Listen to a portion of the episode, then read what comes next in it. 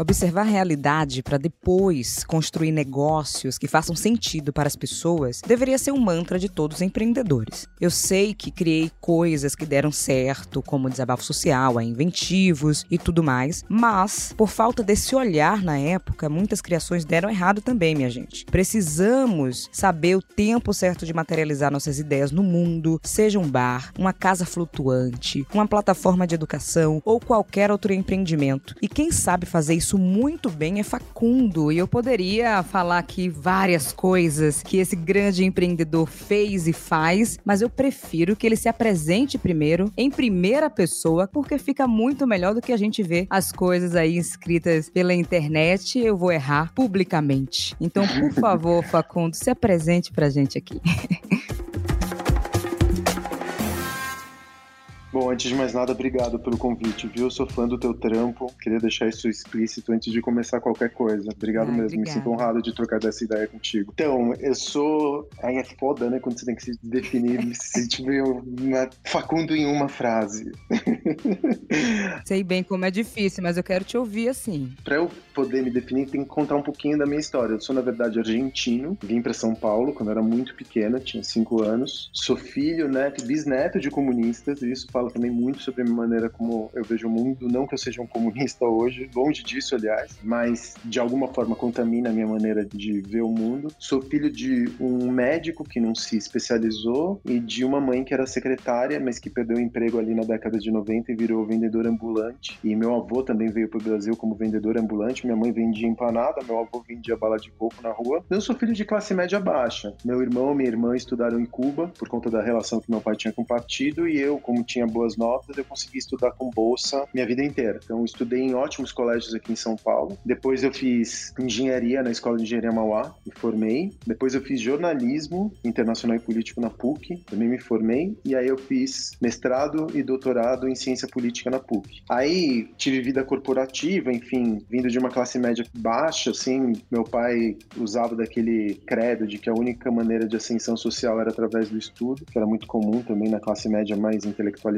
então eu estudava pra caramba, porque eu não queria passar pelos perrengues que meus pais passavam, de grana, de muitas vezes não conseguir chegar no final do mês, de ter medo de perder o emprego e não conseguir pagar os, as contas. E aí eu comecei a ter vida de executivo. Trabalhei na Tetra Pak, na American Express, trabalhei na American Online, que foi o maior conglomerado de mídia do mundo ali no começo dos anos 2000. Começou a, a American Online foi grande empresa de internet ali no começo dos anos 2000, final dos anos 90, começo dos anos 2000. Era uma utopia, né, trabalhar com internet. Então minha carreira começou comecei trabalhando com internet. Ainda engenheiro, mas muito interessado em internet. E ali no começo dos anos 2000, meu cargo era gerente de conteúdo. Então, conteúdo, que é uma coisa que a gente usa muito nos dias de hoje, a gente fala de conteúdo pelo menos 10 vezes por dia, né? Nós que trabalhamos com comunicação. Eu trabalhava com conteúdo ali no começo dos anos 2000. Um belo dia leva um pé na bunda, já estava dando aula, né? Dava aula de alfabetização de adultos, alfabetizei adultos no MST, depois dei aula de para adultos recém-alfabetizados. Depois dei durante muitos anos aula de redação e física num cursinho pré-vestibular comunitário que a gente tinha ali na PUC. Então a gente recebia alunos que vinham das periferias aqui de São Paulo que não tinham grana para pagar um cursinho. Então nós, os alunos ali da pós-graduação da PUC, a gente invadia as salas de aula e dava aula para esses alunos nos sábados. Aí um dia eu levo um pé na bunda e começo a montar uma par de lugar aqui em São Paulo. Montei restaurante, bar, casa de show, boate, cinema, espaço de exposição. A única coisa que eu não montei na minha vida foi cabaré, mas eu vou montar agora, teatro. É o próximo passo. É, o último, na verdade. É o último espaço. O último lugar que eu vou montar é o, Love Story, que foi um lugar de muita dor aqui em São Paulo. É né? um lugar que deixou muita dor, que era um lugar de crime, né? E que falava muito sobre São Paulo também. Eu, no meio da pandemia, ele entrou em falência, foi para recuperação judicial, ia ser transformado num supermercado. Eu falei, ah, não, não dá. Love Story e supermercado não dá. Aí eu intercedi e agora eu tô trabalhando nesse projeto que tá me deixando muito animado. Ai, que massa. E eu fico pensando pensando aqui numa coisa, Facundo. Qual a relação de engenharia com ciência política e empreendedorismo? Puta, sabe que tem tudo a ver, Monique? Porque, assim, o empreendedor, ele precisa de uma abordagem mais, digamos, holística com relação a um problema, né? Eu sou orientado sempre por um problema. Então, a orientação pelo problema, ela já vem da engenharia. Essa abordagem de você chegar, criar uma solução para um problema identificado, tangível, já é uma abordagem que vem pela engenharia. O que a engenharia não conseguiu me dar e que as ciências sociais me deram foi a capacidade de ver isso a partir da perspectiva do humano, do que, que a gente chama de humano, né? Humano com H maiúsculo que não existe, é uma abstração como o átomo também é. Então, dentro do empreendedorismo, eu não sou nem um bom engenheiro e talvez eu também nem seja um bom cientista político, mas eu sei onde estão as fontes, entendeu? Então, eu tenho uma abordagem muito mais ampla quando eu vou me debruçar sobre um projeto. Da mesma forma como eu consigo falar com a construtora, eu consigo assinar o laudo, eu consigo conversar de igual para igual com os arquitetos, eu consigo também falar com as equipes de curadoria e eu consigo cuidar da parte de marketing. Então eu sou um generalista. Essa formação mais ampla me permitiu que eu soubesse um pouquinho de tudo, sabe? E soubesse onde procura a informação antes de mais nada. Então tem essa coisa de você abordar um problema. Eu até estava conversando sobre isso com minha filha, de múltiplos ângulos, porque você quando encontra alguma coisa que seja um problema que seja legítimo, você tem múltiplos possíveis abordagens. O que a engenharia procura, que é, é o que todo engenheiro incansavelmente procura, é qual é a solução elegante para um problema. Por solução elegante é aquela que despende menos energia do que o problema em si para ser resolvido. Você pode resolver com força bruta, você pode resolver com hacking, você pode resolver com as diversas maneiras possíveis e abertas aí no mundo. Então essa coisa da engenharia de eu falar, bom, qual é a solução elegante, qual é a solução que vai gastar menos energia para eu resolver um determinado problema me veio da engenharia. Não, que massa, porque eu comecei com engenharia ambiental aí, para quem não sabe, e depois fui para direito Aí eu falei, cara, mas também não é nada disso. E terminei num curso que era tão novo na época, em 2011, que era bacharelado interdisciplinar em humanidades. E quando você entra, você escolhe como se fosse uma área de concentração, né? Hum. Então eu fui para política e gestão da cultura, assim, que abriu muito minha cabeça. Enquanto eu estava empreendendo e nem sabia que aquilo era empreendedorismo, o nome, né? Tava querendo resolver os problemas da sociedade e disseram que isso era empreendedorismo social. Beleza, até aí. E agora, sim, eu tô, enfim, terminando minha pós de inovação tecnológica e tudo mais, e sempre vejo conexões em tudo, né? Porque esse lugar de conseguir observar a realidade e colocar algo de pé, sabe? É isso que a gente faz, é isso que você faz, Facundo, é isso que eu faço. E eu queria ouvir de você, porque você foi eleito um dos 100 empreendedores mais influentes do mundo. O que isso significa, assim? Qual a reação quando coloca um título desse para você e o que você faz? Nenhuma. é só um título, cara, porque assim, eu tenho outros também, sou cidadão paulistano, né, né, né, né isso importa? Isso não importa nada.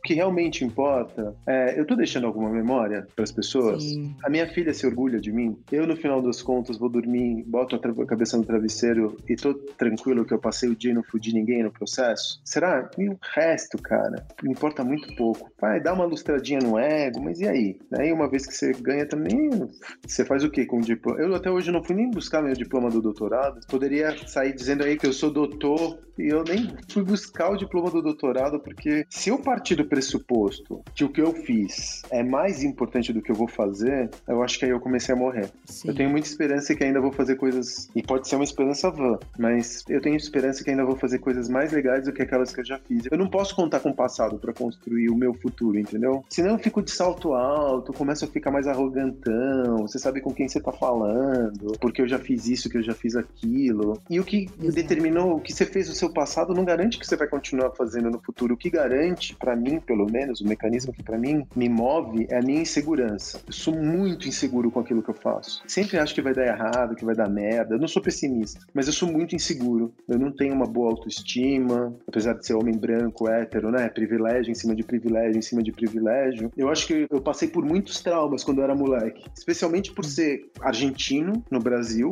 Então tem esse lance da xenofobia que é, é chata, a gente fala pouco, mas eu acho que também nem tem que falar porque tem outras dores que são bem maiores do que essa. Mas quando um argentino está no Brasil, você vê o, o, caso ontem, né, que a gente viu lá da Anvisa invadindo o campo e, e deportando os argentinos e o gozo das pessoas com relação a essa situação. Porque aí você vai ver o Twitter e as pessoas estão dando risada, as pessoas estão dando. Eu não estou justificando o que aconteceu, que se os argentinos foram corretos ou não, se enganaram ou não, não estou justificando de maneira alguma. Mas a maneira espetacular com que foi feito isso, talvez a gente não fizesse se fosse a seleção alemã ou se fosse a seleção norte-americana. Talvez a gente tivesse abordado o assunto de uma outra maneira. Agora, fiscal da Anvisa entrar e causar um escândalo mundial, segundo a própria FIFA, eu acho que tem um pouco dessa xenofobia que o brasileiro tem com relação ao argentino. E essa xenofobia que o brasileiro tem com o argentino, ou que o paulistano tem com o boliviano, ou com o peruano, ou com outros povos aqui da América Latina, ela não é recíproca. Porque quando você vai para a Argentina, o argentino não odeia o brasileiro, o argentino odeia o chileno, inclusive por conta de disputa territorial, né, na Terra do Fogo, na Patagônia e tudo mais. Então, o fato de eu ter crescido argentino no Brasil me deixou com uma casca mais grossa. Eu tenho certeza que você sabe do que eu tô falando. Não, sem dúvida. E isso me deixou mais pouco confiante naquilo que eu faço, sabe? O que é bom. O que é bom, eu digo que é bom. Não, e você falando isso, eu acho massa, porque a gente vê outros empreendedores e empreendedoras e fala, nossa, como essa pessoa é tão segura. Um dia eu tava, enfim, num programa de televisão entrevistando Luísa Trajano. E eu estava super nervosa. Tipo assim, tremia, Facundo, minha perna, não conseguia parar. Só que os elogios que eu recebi depois foi que você é muito segura no que você fala. Você não passou nervosismo, você não tremeu, mas eu tava desesperada. E quando a gente compartilha isso, né, as pessoas precisam entender que esse lugar de vulnerabilidade não é uma vergonha, né, mas é tanta expectativa também que colocam nos empreendedores que estão um pouco mais nos holofotes que outros, que deixa de humanizar o Facundo, deixa de humanizar a Monique, e eu queria ouvir um pouco mais de você nesse lugar, assim, da sua própria humanização. Sabe que acontece, Monique? A gente tem essa relação com as narrativas, ou talvez a sociedade ocidental nos empurre. Agora a gente fala muito disso, da tal da positividade tóxica, de que a tua vida tem que ser linear e que você tem que evitar as dores de qualquer jeito. Eu, inclusive, falo isso para minha filha. Quando a gente brinca, né? Eu, ontem, por exemplo, tive um final de semana incrível com ela. E ontem eu agradeci, porque quando a gente tem um dia incrível, a última coisa que eu falo para ela é obrigado pelo dia que a gente teve hoje, não sei o que, enfim, um ritualzinho nosso. Sim. E aí eu sempre brinco com ela, eu falo assim, você sabe qual é a minha função na vida, né? Ela fala assim, sim, papai, você já me disse isso 20 vezes, é me deixar boas memórias. E eu falo para ela, e também te dá pequenos traumas. Porque sem os nossos traumas, sem as nossas dores, sem as ofensas que a gente recebeu, eu sou relativamente contente com o humano que eu me tornei, entendeu? Mas eu sou fruto de todas as dores, de todos os traumas, de todos os sofrimentos psíquicos, de todas as também. ofensas. Então, elas são partes constituintes minhas. Eu não posso, é óbvio que eu não quero uma vida de dor. Eu prefiro ter uma vida mais hedonista, de prazer, enfim, de coisas legais. Mas as dores também são minhas e elas fazem parte de uma experiência humana rica. Até para você ter contraste, para você ter, né, algo para se comparar, para você querer evitar dentro daquele lugar. E porra, eu me lembro assim, o quanto que eu apanhava quando eu era moleque, assim, eu não podia ir pro recreio, eu não tinha amigos. Meus primeiros amigos eu fui ter quando eu tinha 13 anos de idade. Eu queria ser brasileiro e não conseguia ser brasileiro porque não me deixavam. Não... Tem esse nome esquisito, Facundo, né, que é um nome muito comum na Argentina, mas aqui no Brasil é esquisitíssimo. Então, eu fui muito marcado pela dor quando criança de ser rejeitado. Vinha de uma família mais simples, né, do que como eu tinha bolsa, eu estudava nos melhores colégios de São Paulo, estudei no Mackenzie, estudei no Bandeirantes. Então ali também eu tinha rejeição por ser de uma classe social mais baixa, apesar de ser branco e latino, né, mas de uma classe social mais baixa. Então eu não tô pedindo violinos assim, eu não tô falando que ah, não, porque eu sofri, porque eu tenho certeza que ainda assim, por ser homem, branco, hétero, cis, eu sofri muito menos ordens de grandeza menos do que qualquer outra minoria política. Mas essas dores que eu tive, elas foram formadoras do humano que eu sou hoje. Então, acho que a gente tem que, quando você fala de humanização, você tem que contar também todo o espectro de sentimentos, sabe? Todas essas cargas e todos esses espectros de sentimentos e usar isso para refletir na tua relação com o outro, usar para refletir isso nos seus negócios, inclusive para você ter empatia com a dor do outro. Uma das coisas mais importantes que já aconteceram na minha vida inteira foi ter sido despejado, de não ter dinheiro para comprar comprar um PF, assim, de precisar. Antes de abrir o Vegas, eu tinha sido despejado, fui morar de favor. De favor, não, né? Eu tava namorando, fui morar na casa da minha namorada, naquela época, Thaís, de depender de dinheiro dela para comer. Ainda bem que eu passei por essa experiência, porque senão seria um playboy idiota hoje que acho que tá tudo ganho, que já tá tudo dado. Também fui multimilionário alguns anos depois, de ter muito dinheiro, e a experiência de não ter tido nenhum dinheiro me fez pensar que, porra, isso aqui pode não durar para sempre, eu tenho que ser cauteloso, não posso sair querendo comprar Ferrari, toma cuidado aí pra matéria não te deixar loucão, né, pra você não ficar viciado em dinheiro, que vicia mais que cocaína, que vicia mais que crack. E como é que faz isso? Como é que equilibra, né? Porque a gente tá vivendo em um momento onde as manchetes, né, dos unicórnios, empresas conseguem investimento de não sei quantos bilhões, estão valendo não sei quantos milhões. Enfim, como é que a gente equilibra, principalmente para uma galera que tá começando ou já começou e quer muito mais resultados? Os resultados sempre têm que ser financeiros. Como é que você chegou nesse equilíbrio assim de tá tudo bem ganhar esse dinheiro e não precisar ter que ostentar em tudo material? Como é que faz? Eu vejo com muito ceticismo esse mundo dos unicórnios. Eu trabalhei na América Online em 2001, 2002, 2003. Então trabalhar com internet no final dos anos 90, começo dos anos 2000, era meio como trabalhar na SpaceX hoje, sabe? A empresa lá do Elon Musk que está tentando colonizar Marte. Era um território que você não conhecia. Você estava construindo uma cultura. A gente olhava para a internet naquela época com um olhar meio de utopia.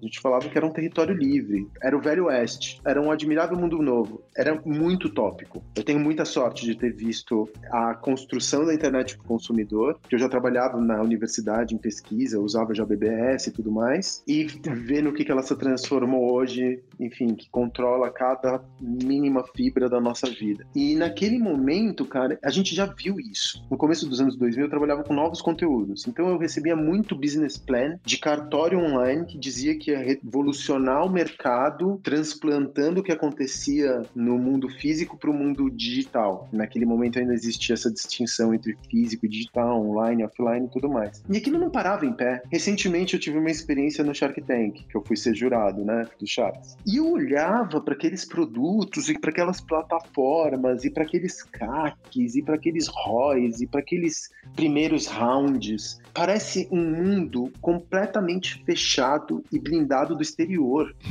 tipo, esses founders, eles falam a linguagem dos seus primeiros VCs. É uma tautologia, tá tudo fechado dentro de um próprio discurso, de uma própria gramática, de um próprio jeito de ser, de aparentar, porque o dinheiro ele ficou muito abstrato, porque algumas empresas estão valendo milhões, porque tem muito dinheiro abstrato sobrando no sistema, que não está ancorado no mundo físico. Então é uma maneira do sistema financeiro construir novas abstrações. Eu sou comerciante, eu compro por um e vendo por dois. Para mim, tá completamente descolado do mundo físico. E eu não consigo entender. Para mim é como se fosse um território do Borges, alguma coisa do país fantástico do Gabriel Garcia Marques. Eu não consigo entender. Porque ele pressupõe, e tem um erro muito crasso nisso, ele pressupõe que o mundo vai continuar sendo o mundo que nós conhecemos hoje daqui a 5 anos, ou daqui a 10 anos, ou daqui a 15 anos. Que a progressão tecnológica ela vai ser ascendente e ininterrupta. De uma Terra que é finita, pressupõe esse crescimento infinito ou a destruição da maneira como a gente faz algumas coisas. Esses pressupostos, no limite histórico que a gente vive, eles não param em pé. Sim. Então, você pressupor que o crescimento de todas as empresas para os próximos cinco anos vai ser ascendente, tendendo uma reta para o infinito, é a receita do desastre. Então, eu hoje sou pequeno por design. E isso eu descobri na pandemia. Pequeno é bonito. O pequeno, o minúsculo, ele não é pequeno de menor ou de menos importante. É eu querer fazer e tirar o suficiente para minha sobrevivência, mas fazer as coisas, em vez de você seguir o credo de que você precisa escalar para explodir, Sim. se você me entregar, se eu escalar e ganhar milhões e dezenas de milhões e centenas de milhões de reais de um determinado projeto, eu não tenho o que fazer com esse dinheiro. Se você virar para mim e falar assim, qual é o seu objeto de desejo hoje? É um PlayStation 5, talvez.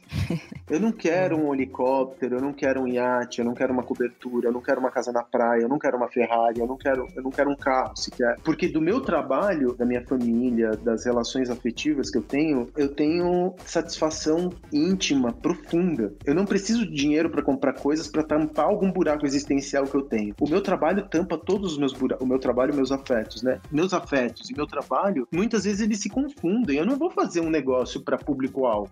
Eu vou fazer um negócio para que minha filha coma dentro do negócio e fale: "Papai, que delícia esse lugar. Dá o nome do meu bichinho de pelúcia para esse cookie". Para que minha filha olhe para mim e fale: "Fale, papai, eu tenho muito orgulho de você". E aconteceu algumas vezes ao longo da minha vida. Então, cara, uma vez que a tua filha olha para você e fala: "Papai, eu tenho muito orgulho de você. Como eu gosto de comer no Arcos no domingo". Para que que eu quero mais dinheiro, cara? Eu consigo marcar a memória das pessoas. Eu trabalho com a minha brigada. Eu faço questão de trabalhar com gente que vem de todos os lugares. Não é porque eu sou bonzinho, não. É porque eu também quero aprender com essas pessoas, entendeu? Seja de cor de pele, seja de sexualidade, seja de gênero fluido, seja trans ou não. Pô, eu aprendo pra caralho com essas pessoas. Eu vou me transformando num humano cada vez mais complexo. E o que eu quero, do ponto de vista existencial, é essa complexidade. Ter o maior número de gama de experiências que uma vida pode te proporcionar. E muitas vezes isso não passa pelo dinheiro. Óbvio que não ter dinheiro é infernal. Eu não tive dinheiro e a merda de você não ter dinheiro é que você pensa em dinheiro o dia inteiro. Agora, a partir do momento que você constrói as suas relações afetivas, que você tem orgulho daquilo que você faz, mais dinheiro não vai resolver tua vida. Sinceramente, pode parecer meio hippie o que eu tô falando, mas é uma verdade para mim, entendeu? Ah, então por que, que você não faz as coisas para não fazer dinheiro? Monta uma cooperativa. Eu tento, assim, tem negócios que eu distribuo uma parte importante do lucro para a própria equipe. Eu tento ter relações horizontais, eu tento não ter título, operações que só eu controlo, eu tenho mais flexibilidade. Em operações que eu tenho um outro sócio, eu tenho menos flexibilidade porque eu tenho que levar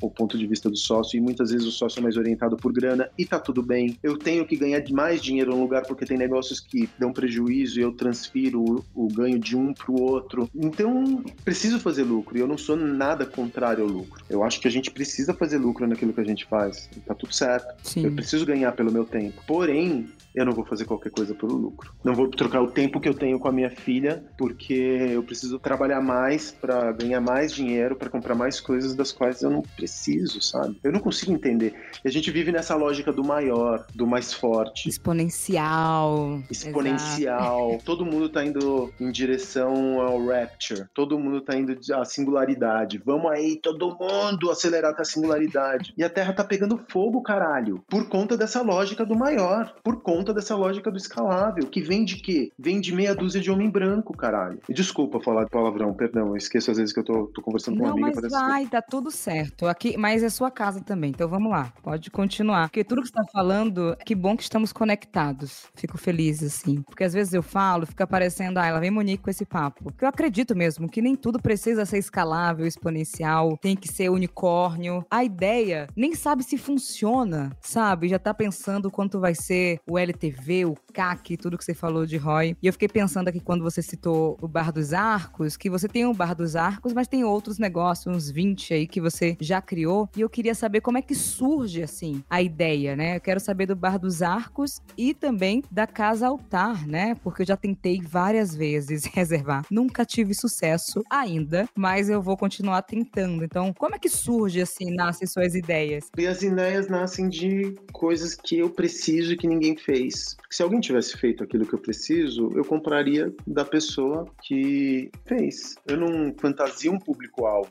Cada lugar que eu montei respondia a meus anseios naquela fase de vida em que eu me encontrava. Quando eu tinha 30 anos, eu fiz boate. Quando eu tinha 35 anos, eu fiz casa de show. Quando eu fiz 40 anos, eu queria ter um clube de jazz. Quando eu tive 45 anos, eu queria fazer umas casas flutuantes porque eu tava com medo do apocalipse, que é o altar. Eu falava, isso aqui vai dar ruim. Isso foi dois meses antes. Pode parecer, eu sei que é um pouco loucura falar isso, confessar as tuas noias, mas eu falava, meu, do jeito como tá, o tecido social vai arrebentar em algum momento. Se a gente ficar três dias sem luz elétrica, quando Nova York ficou três dias sem luz elétrica na década de 80, surgiu o hip hop, pra você ter uma ideia.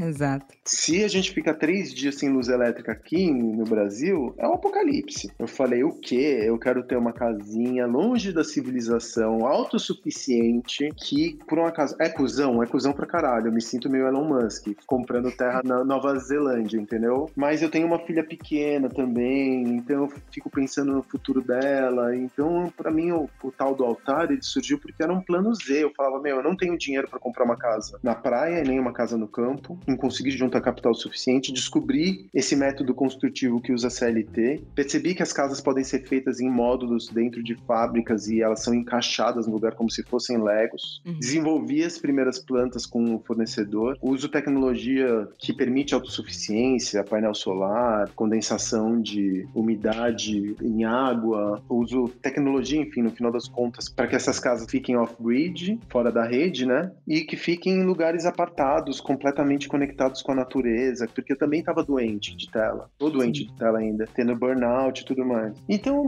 eu parto sempre de quem eu sou naquele momento da minha vida. Eu nunca fico idealizando público-alvo. O que acontece é que as redes sociais elas te permitiram granularidade de comportamento. Por isso que todas as vezes que alguém fala de geração Z, geração X, geração millennial, eu começo a bocejar, porque não é mais um recorte etário que determina o teu tipo de comportamento. As redes sociais são tão granulares que você pensar, ah, não, porque os jovens são mais livres. Um millennial hoje, ele tá mais movido pelo propósito. Mentira, tá cheio de, de jovem conservador. Jovem conservador é o que não falta. Muitos. Oh, brotam, assim, principalmente nas redes sociais, que eu fico passada muitas é, vezes. É, gamer que é homofóbico, gamer que é misógino. Isso tá cheio de relato na internet. Então não dá para você pensar que existe geração Z ou que existe geração millennials. Cada humano é impactado por um milhão de variáveis que estão ao seu entorno. Então eu prefiro, por exemplo, me alinhar com pessoas que têm comportamentos semelhantes aos meus. E eu vou encontrar pessoas que têm gostos e comportamentos semelhantes aos meus dos 18 até os 80. E eu conto com as redes sociais para conseguir chegar a essas pessoas. Eu não crio persona, eu não construo público-alvo. Eu faço o contrário do que me mandam fazer em rede social. Ah, você tem que encontrar sua persona. Que mano é persona? Eu não vou ficar inventando uma personagem. Sou eu. Eu faço para mim. E o mundão enorme se eu fizer alguma coisa que for verdadeira e que resolver um problema e que no final das contas resolve um problema meu, eu tenho certeza que eu vou encontrar mais gente que vai compartilhar da minha maneira de ver o mundo, entendeu? Então as ideias vêm assim, vêm de quem eu sou naquele momento, o que, que eu quero. Se tiver alguém fazendo, eu adoro ir no restaurante de outros chefs ou de outros empreendedores comer e não ter que ficar olhando se o banheiro tá sujo ou se o pedido demorou, entendeu? É um saco, eu vou comer no Arcos, eu trabalho 60% do tempo olhando e falando, putz, acho que veio pouca manteiga nesse brioche. Eu não quero ficar preocupado com isso. Eu gosto de ir no lugar das outras pessoas. Então não vou mais abrir um restaurante. São Paulo tem restaurante bom, muito restaurante bom. E não são os meus. É de um monte de gente legal. Agora, se eu for ocupar palco, o espaço abaixo do palco onde aconteceu a semana de 22, não, pera lá. Tô falando de outra coisa. Tô falando de memória da cidade. Tô falando de identidade. Tô falando do que é ser paulistano. Tô falando de outras coisas. Então, os meus negócios, eles são veículos narrativos para mim, porque uma questão que eu tô sempre tentando responder, que eu nunca consegui responder porque não tem resposta, na verdade, é o que que me faz paulistano? O que que te faz paulistana? Eu não sou daqui, você é daqui? Não, também, Salvador, né? É verdade, boa, boa pergunta. É, o que que é ser paulistano, entendeu? Porque você também se vê como paulistana, né? Imagino eu. Sim. Nossa, boa, agora eu vou ficar pensando nisso, viu, Facundo? Olha isso. É. Mas não tem resposta, porque São Paulo não é uma cidade. São Paulo é uma abstração, São Paulo é uma fantasia. Tanto é que não é uma cidade que eu suponho que você conheça muito pouco a Zona Norte. Nossa, nada. Exato. E a Zona Norte é maior do que grande parte das capitais aqui brasileiras, entendeu? Não existe São Paulo. Existe uma, uma abstração que a gente chama de São Paulo. É exatamente isso, assim. Eu sofri muito quando eu vim para São Paulo, né? Eu fiquei, enfim, morando uns cinco anos em São Paulo, direto, por conta da TV e tudo mais. Depois voltei para Salvador e agora fico lá e cá, né? Neste momento eu tô conversando com você, eu estou em São Paulo. E me sentia meio que fora, assim, ao mesmo tempo dentro de São Paulo. Eu moro no centro, né? E sempre gostei de morar no centro. E agora eu fiquei curiosa com uma coisa, assim. Nesse lugar de memórias, o Bar dos Arcos ali, no municipal, e pensando em pandemia, quais foram as estratégias aí que você utilizou para continuar existindo durante e agora, né, também, quase nesse pós-pandemia? Porque muitos bares, enfim, restaurantes tiveram um impacto absurdo, né? O que foi muito louco, né? Porque quando bateu a primeira fase da pandemia no passado, eu pegava meu skate, por exemplo, e ela para Santa Efigênia, pro Bom Retiro, para 25 de março, e era São Paulo sem gente, é o mais próximo do apocalipse que eu já tive. Porque ela perde completamente sentido. Sabe uma cidade que perdeu o sentido de existência? São Paulo não se justificava. Não é à toa que um monte de gente foi pra praia, os que podiam, né? A elite que podia, se mandou daqui. Porque São Paulo, sem restaurante, sem. até sem shopping center, sei lá, no limite, mas sem os lugares, São Paulo não existe. São Paulo é absurda sem os seus restaurantes, sem seus espaços culturais, sem suas casas de show, sem seus botecos. É absurda, absurda. Essa cidade fica completamente surrealista sem esses espaços. E mas respondendo a tua pergunta, o que que eu fiz? Ah, mano, eu tive que me virar, né? Fui dar aula. Primeiro me calei durante 2020 inteiro, eu não conseguia falar. Não conseguia falar, não conseguia postar, não conseguia fazer porra nenhuma. Eu tava catatônico, literalmente catatônico, jogando videogame 16 horas por dia. Não tô brincando, eu devo ter jogado videogame umas 16 horas por dia. Lógico, não, assim, né? Óbvio que eu também tava cuidando da minha filha, porque, enfim. Mas no tempo livre, o meu trabalho cessou completamente. E aí eu, a primeira onda me pegou tão catatônico que eu me refugiei dentro do PS4. Depois que eu comecei a, a recobrar os sentidos, eu falei, não, tá. Aí eu comecei a escrever. Aí eu comecei a escrever o segundo livro, Destruir para Criar. Aí eu comecei a montar curso. E aí eu comecei a produzir conteúdo. E aí eu me dei conta que eu queria voltar a ser professor. E minha identidade começou a se transformar também. Eu falei, eu não quero mais abrir boteco, eu quero ser professor, hora em diante. E aí eu tô nessa transformação de identidade mesmo, porque eu não quero mais ser botequeiro, eu quero ser professor. E é isso que eu quero fazer pelo resto da minha vida. Teve esse momento na pandemia, né? Comigo não foi diferente, não. Não que eu estivesse afastada 100% da comunicação, mas eu fiquei um tempo, né? Eu saí da TV e falei, ah, eu vou fazer outras coisas. E na pandemia eu falei, cara, é tão legal estar nesse lugar da comunicação e também esse lugar da educação, porque eu também quero ser professora. Sempre quis, né? Desde os meus oito uhum. anos, eu sempre falei, vou ser professora. E esse momento vai chegar e tenho sido de formas diferentes, não necessariamente em, em sala de aula por ali, mas utilizando né, a internet e outras plataformas para fazer isso acontecer. E percebi também que eu tô muito nessa fase, assim, eu realmente quero continuar na comunicação e na educação também, né? Isso que tem me movido em 2020, 2021 e é isso que eu quero fazer. Tive mais certeza que parecia uma brincadeira, uma piada ou qualquer outra coisa, um sonho bobo, sei lá, de uma pessoa de 8 anos e hoje com 26, eu tenho muita certeza do que aquela criança de 8 anos estava dizendo, né? E a gente queria realizar. Então a pandemia para mim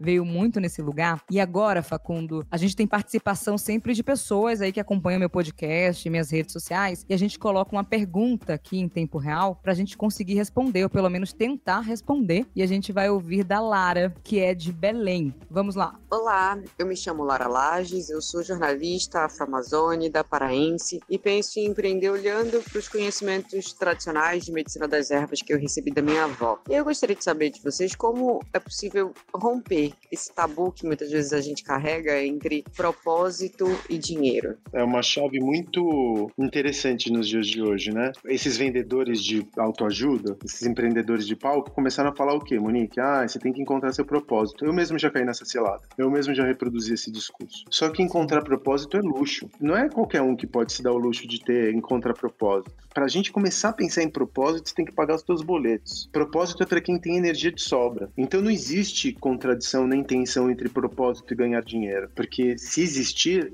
é uma mentira. Você primeiro ganha dinheiro, uhum. vai fazer um negócio que tem lucro, porque não tem propósito que sobreviva à fome. Não tem propósito que sobreviva ao prejuízo. É uma besteira ter que encontrar propósito antes de você comprar teu feijão, entendeu? Então esquece. Usa teu negócio, pensa como seu negócio precisa ser lucrativo. Quando você estiver bem rica, aí você vai pensar em propósito. Tá com energia sobrando? Lógico que eu não vou te dizer para você ganhar dinheiro em cima da carcaça dos outros, machucando as pessoas que estão à sua volta, pagando mal, explorando o trabalho dos outros. Não faça isso. Mas ser um bom humano, para mim já é um propósito bom o suficiente. Não precisa encontrar o negócio da tua vida, aquele lugar. O fato de você já ter encontrado uma plataforma que tá super vibrando na mesma vibração da cultura mundial ou da cultura do nosso tempo agora, que você usar o poder curativo da natureza para trazer isso para a vida das pessoas com conhecimento que é um conhecimento ancestral, de um conhecimento que vem da terra, que foi passada, né, da tua avó para tua mãe, para você já é uma história fodida que você pode contar. E dá para fazer isso ganhando dinheiro e sem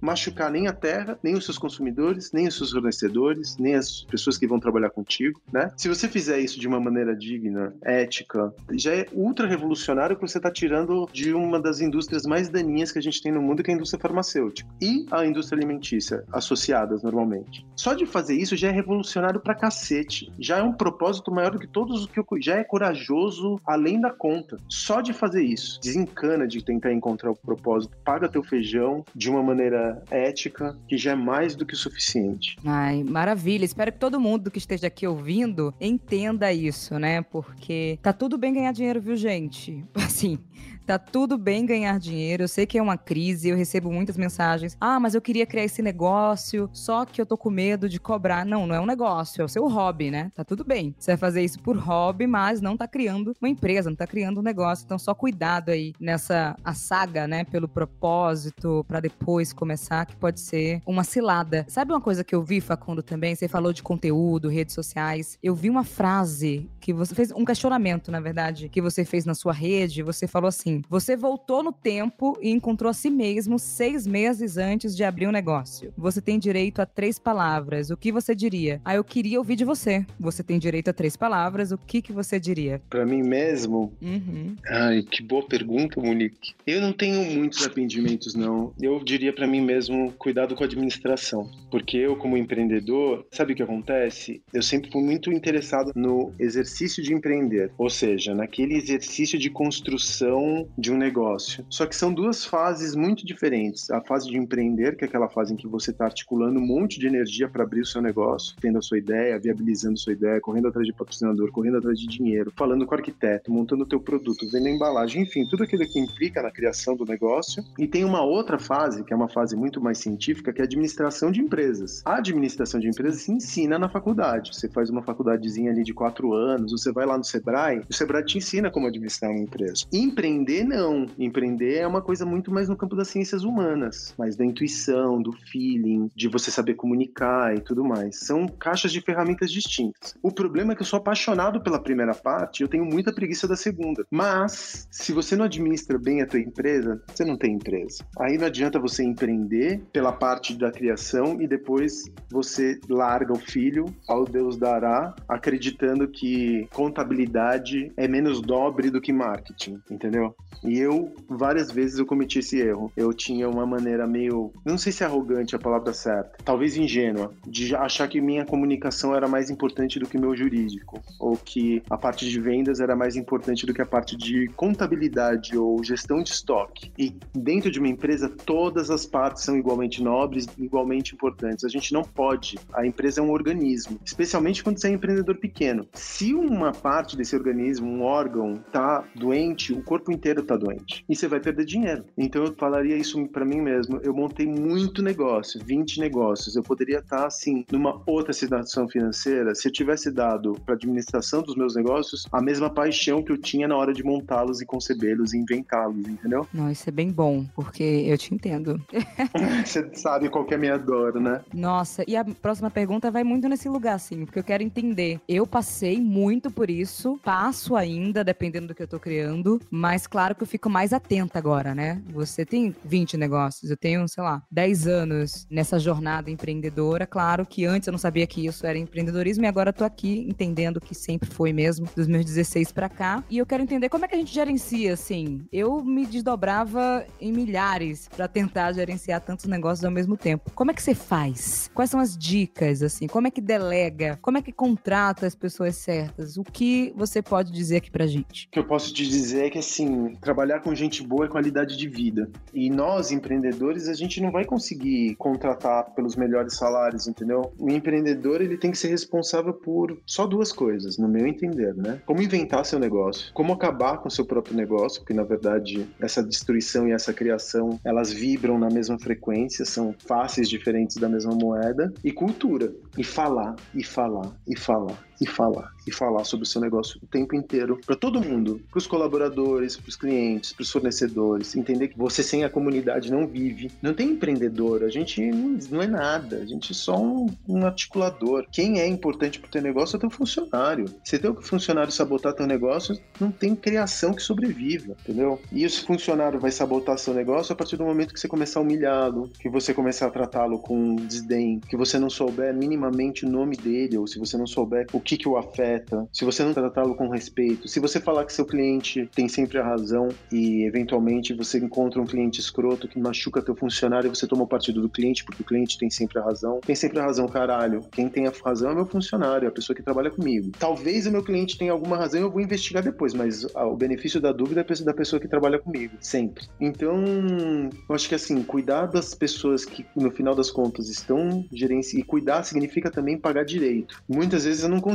fazer isso, né? Mais uma vez, eu sou um empreendedor pequeno, mas se eu não consigo fazer isso no fixo, eu faço no variável. Eu tenho enorme respeito pelas pessoas com as quais eu trabalho, porque é foda você trabalhar para uma outra pessoa. É foda. Você abre mão de uma parte da tua vida por um salário que não paga os anos de juventude que você tá doando para uma outra pessoa, para o sonho de uma outra pessoa. Então, cuide das pessoas que cuidam do seu negócio. Exato. Não, eu penso nisso o tempo todo, assim. Você fala uma coisa que é bem interessante, esse lugar do cliente tem razão sempre. Nunca concordei com isso. E nunca entendi porque a lógica, o normal, né, entre aspas, é ter essa frase como mantra, parece, assim, nas empresas, nos negócios, independente se é pequeno, se é grande. E pra gente encerrar, e nessa sua jornada de criação, você fala, né, sou autor, acho legal, autor de mais de 20 negócios e tudo mais, quais dicas, ou pelo menos, não sei, conselhos, porque conselhos bons a gente precisa sim compartilhar, que você daria uhum. para quem tá ouvindo, que você gostaria também de ter ouvido no seu início de jornada. Porque, claro, hoje está compartilhando aqui, mas provavelmente teve que passar por muita coisa sozinho porque ninguém te sinalizou ou não teve aquele conselho tranquilo, tipo, Facundo, tá fazendo certo, Facundo? Você poderia olhar para esse lado e não necessariamente para esse? O que, que você falaria para uma galera que tá começando, mas que você gostaria de ter ouvido mesmo na sua jornada inicial, assim, empreendedora? Olha, antes de abrir um negócio, você precisa de um ano de planejamento. Quanto mais você planejar, menos você vai errar e a menor a probabilidade de você fracassar, menor a probabilidade de você entrar em falência. É, isso não sou eu que estou dizendo. Se você vai ver a causa mortes dos negócios no Brasil, estatística do Sebrae, 80% dos negócios entram em falência nos quatro primeiros anos. A causa, falta de preparo do empreendedor e falta de planejamento para o seu negócio. Ponto. Negócio morre porque empreendedor não estuda e porque ele não sabe o que ele vai fazer. Antes de abrir um negócio, eu me aprofundo em todos os aspectos do negócio. Eu questiono qual que é a relação daquele negócio no mundo. Então, dá para começar a empreender quando você está empregado, dá para empreender quando você está dentro de um outro negócio que você já montou, dá para empreender, porque o empreender não é levantar tijolo. Empreender, infelizmente, é, ou felizmente, no meu caso, é montar PowerPoint, é Word, é você colocar no papel. Empreender não é diferente de você escrever o roteiro de um filme ou de você escrever um romance. O mesmo nível de energia que você precisa dedicar para escrever um livro é o nível de energia que você precisa dedicar para montar um negócio. Ninguém monta um livro com um tweet. Exato. Ninguém monta um negócio pegando a chave do negócio e falando, ah, agora eu vou contratar um arquiteto. Então é um esforço gigantesco. É uma das tarefas mais difíceis que existem no mundo. Empreender não é diferente de você fazer um filme, montar um álbum sozinho ou escrever um livro sozinho sem nenhum tipo de orientação em como escrever um livro. Agora, se eu for me dedicar a escrever um livro, você pode ter certeza que eu vou fazer uns cinco cursos a respeito de como escrever um livro, aprendendo de outras pessoas que escreveram outros livros, não para escrever o mesmo livro que aquela pessoa escreveu, mas para entender quais são os erros que ela passou na hora que, porque também é uma ciência, não é uma ciência, né, escrever um livro, não tem fórmula. E não existe fórmula para empreender também. Você tem que aprender com a experiência de outras pessoas. Mas é engraçado, porque a gente não enxerga o empreendedorismo como se fosse um suporte narrativo. A gente enxerga o empreendedorismo como se ele fosse alguma coisa que fosse, sei lá, do campo da administração das empresas. Então a gente confunde. Agora, não tem administração que conserte empreendimento que foi criado de maneira errada. Não tem. Não tem comunicação, não tem administração, não tem gestão de recursos humanos. Negócio que não tem diferenciação, eu já perdi muito dinheiro, mas meus negócios eram muito lucrativos. Então eu podia me dar o luxo de perder dinheiro na administração porca que eu fazia. Outros negócios não podem se dar esse luxo, entendeu? E para você reduzir o risco, é planejamento. Eu tô num projeto agora que é do Love Story, né? Aqui em São Paulo. Se eu te disser que eu tô planejando esse negócio há quatro anos. Você acredita? Não, depois que você falou, acredito. Nossa, quatro anos. Quatro anos eu já sabia o que eu queria fazer, eu sabia qual era o problema que eu tinha que resolver, eu já sabia qual era a solução que eu precisava dar, eu já tinha virtualizado esse negócio na minha cabeça e num documento, só que eu não tinha o lugar. E o negócio estava na minha gaveta. Quando apareceu o Love Story, eu fiz assim, clac, e vai dar certo, porque o tempo é agora. Talvez se eu montasse há quatro anos, ele era temporão demais, entendeu? Ele era prematuro demais. Agora, talvez eu esteja no momento certo. Então, os negócios, eles existem muito antes deles existirem fisicamente ou de alguém ocupar. É muito louco, né? Porque a gente tem que montar esse teatro, esse templo, porque teu negócio é um templo, na nossa cabeça, para depois a gente permitir a existência de outros humanos dentro desse templo que vai existir fisicamente também em outras cabeças. É muito doido se você for parar para pensar que você cria um produto dentro de si para depois ele existir no mundo. Só que as pessoas não criam esse produto dentro de si, elas criam assim, de qualquer jeito, já pagando aluguel, fazendo tudo errado errado, não se planejando, não sabe o que, que vai montar. Ah, eu quero montar um café. Por que, que você quer montar um café? Ah, porque tem mercado na minha cidade. Por que, que tem mercado na tua cidade? Ah, porque ninguém montou um café aqui. Você pergunta três vezes, a pessoa fica sem nenhum tipo de justificativa para a existência do negócio dela. Se o seu negócio não resiste a três perguntas, você acha que ele vai resistir no mundo complexo lá fora? Não vai. Enfim, falta de planejamento, Monique. Não, você falou uma coisa massa, assim, que dá vontade de continuar aqui conversando com você, porque essa é uma questão do tempo das coisas também. É uma verdade, né? Eu comecei, enfim, a Inventivos, que, enfim, é uma plataforma e tudo mais de formação de empreendedores nos países de língua portuguesa, é algo que tá em mim desde 2015.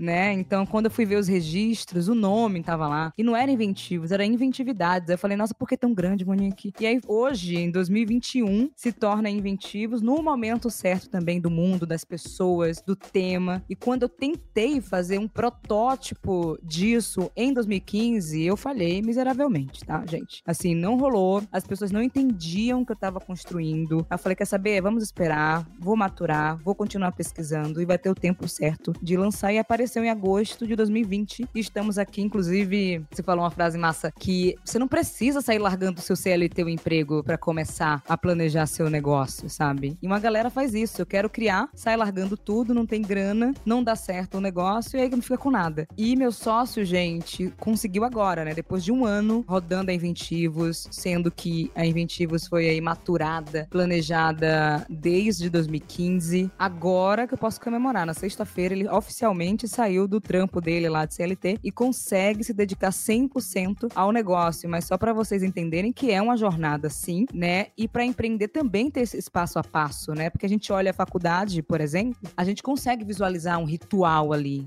a gente consegue visualizar futuro, por exemplo, né? Porque a gente faz o Enem ou, sei lá, o vestibular, aí tem provas, é aprovado, TCC, formatura. E a última coisa é, sei lá, caso você consiga um emprego na área, que a gente sabe que também tá difícil na atual situação do Brasil. Mas quando a gente pensa em empreendedorismo, a gente não consegue visualizar esse caminho também, nessa né? jornada, que sim, precisa se preparar, que sim, precisa estudar, que não vai ser só na emoção, ah, eu quero abrir hoje, aí abre o CNPJ e acredita que tem um CNPJ, automaticamente já tá tendo um, um seu negócio incrível, a gente sabe que não é assim. Ai, Facundo, eu poderia ficar aqui conversando com você por um bom tempo, mas pra galera não cansar e não enjoar aqui do podcast Caminhos Intuitivos, é melhor dar tchau pra você. Mas onde é que a gente encontra você aí nas redes? Tá aqui, qual o seu nome nas redes sociais? Pra galera te acompanhar, né? Arroba Facundo Guerra. É isso, anotou, gente? Arroba Facundo Guerra. Eu tô muito feliz, assim, de ter essa conversa, de ter tido essa conversa com você. Foi inspiradora e eu senti que não sou louca por pensar essas coisas, sabe? Porque quando eu falo, a galera fica. Falei, meu Deus, gente, será que só eu tô pensando desse jeito, enxergando o mundo por um prisma muito diferente a ponto de ninguém entender o que eu tô falando? E agora você chegou pra mostrar que tá tudo bem, Monique, segue o baile. Mas você sabe qual que é uma coisa muito, muito doida? É, o empreendedorismo é um lugar muito solitário, Monique. A gente fica muito solitário dentro do empreendedorismo e é muito solitário por causa desse discurso do unicórnio, do propósito, da meritocracia. E aí a gente fala, pô, não é possível, cara. Isso não reflete a realidade das coisas. Exatamente. Será que eu tô louco de acreditar nisso? Mas você não tá louca, não. A gente é multidão, viu? Vamos nessa. É que bom, fico feliz. Eu ganhei 2021 com esse episódio aqui do podcast Caminhos Intuitivos Muito generosa, irmã. Vamos nessa. Obrigada demais, Facundo. Muito obrigada. Juntos, viu? Se cuida e boas férias aí. Obrigado pelo convite. Uma honra. Eu pago muito pau pro teu trampo. é mútuo aqui. Até já. Valeu, gente.